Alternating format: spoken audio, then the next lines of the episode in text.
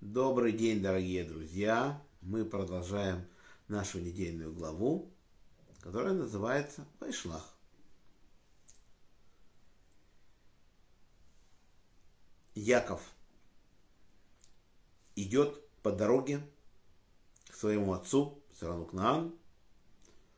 Он переводит через маленькую речку Ябок, переводит все свое имущество –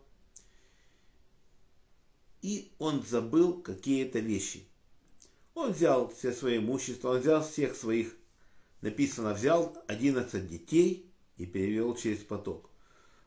Хорошо, 11 детей. Один а где?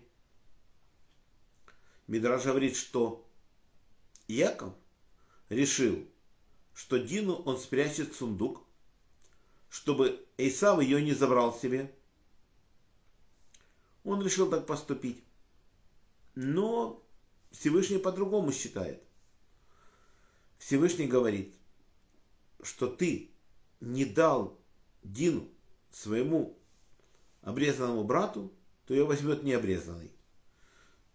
Она была настолько большая праведница, чтобы она, если бы вышла замуж за Исава, она бы его могла исправить. Яков это не подумал. Он так поступил. Когда он всех перевел, он забыл какие-то вещи, он вспомнил, что на той старинной реке он забыл какие-то вещи небольшие. Говорит, наша устная традиция, какие-то кувшинчики. Но для праведника очень важно даже то малое, которое дает Всевышний. Поэтому Яков решил за ними вернуться. Яков вернулся туда.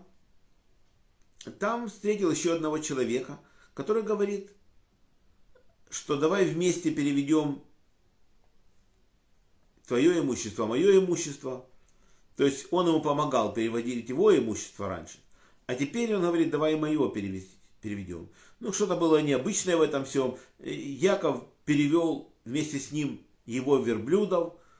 Смотрит на той стороне реки, еще больше верблюдов становится. Он опять, опять их больше становится. И он понял, что что-то здесь не то. Кончилось тем, что они начали с ним бороться. И это был никто иной, как ангел Эйсава, Самаэль. Яков был настолько высоко духовным, что он его держал. Как это понять? Это понять невозможно. Обычному человеку это не дано. Но Яков был настолько сильным духовным человеком, что он его держал. Держал его до восхода солнца. Он тронул седалищный нерв Якова, сустав бедра у него вывихнулся. В общем, поразил. Но Яков держал все равно. Он говорит, отпусти меня. И взошла заря, я должен лететь служить Всевышнему. Яков говорит, пока ты меня не благословишь, я тебя не отпущу. И он благословляет Якова и спрашивает, как имя твое? Говорит, Яков. Не Яков должно быть имя твое, а Израиль, ибо ты сражался с ангелом и с людьми и одолел. В общем, Яков спросил, как твое имя? Он говорит, зачем спрашиваешь о моем имени? Дело в том, что у ангела имя дается ему на то задание, которое он выполняет.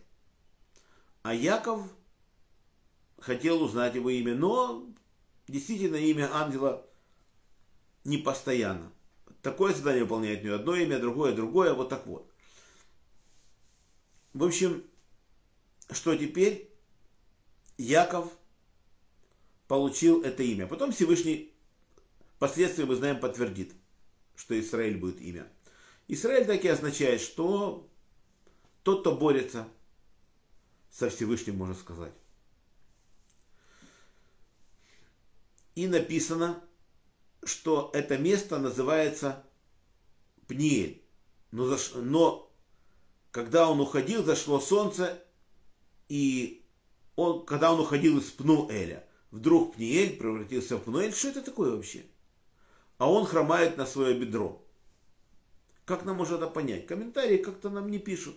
Но прямой смысл стиха, что можем мы понять?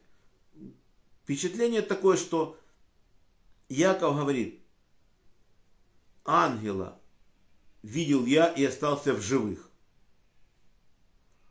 А Всевышний ему говорит,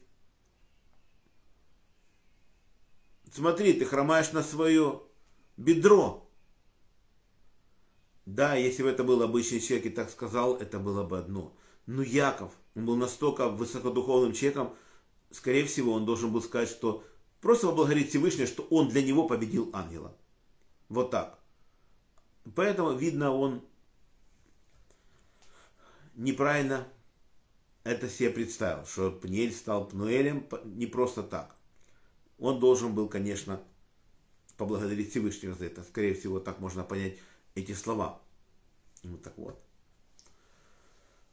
После этого всего он уже, мы видим, отослал Исаву подарки, сказал, как их отправлять, сказал, что не все стада одновременно, сначала дал одних животных, через какое-то время других животных, потом третьих животных, так постепенно он отдал ему всех животных, которых он распланировал.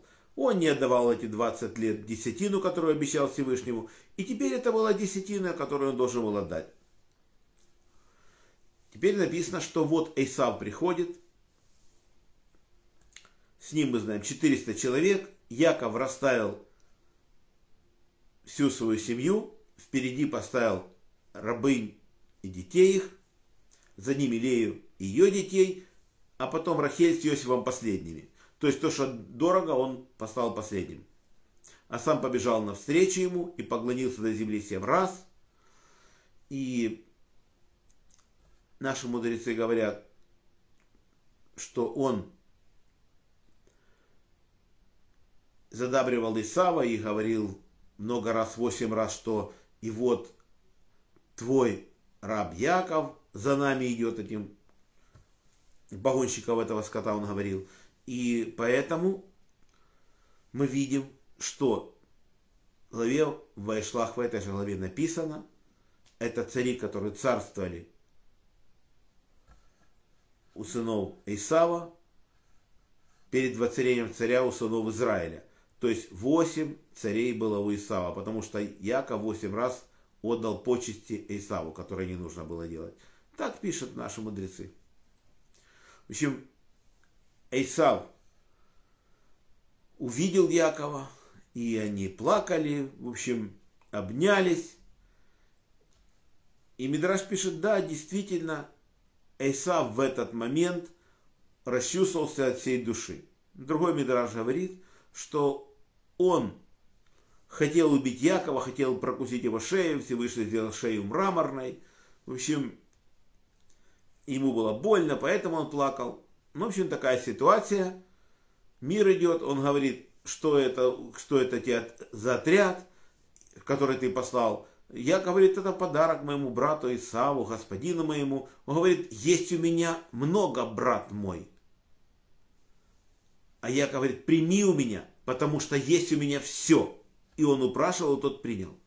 То есть наши мудрецы это все изучают. Они видят, как Яков разговаривает с Исавом, как нужно идти общаться с Исавом, если нужно пойти на какую-то встречу. Это текст изучается.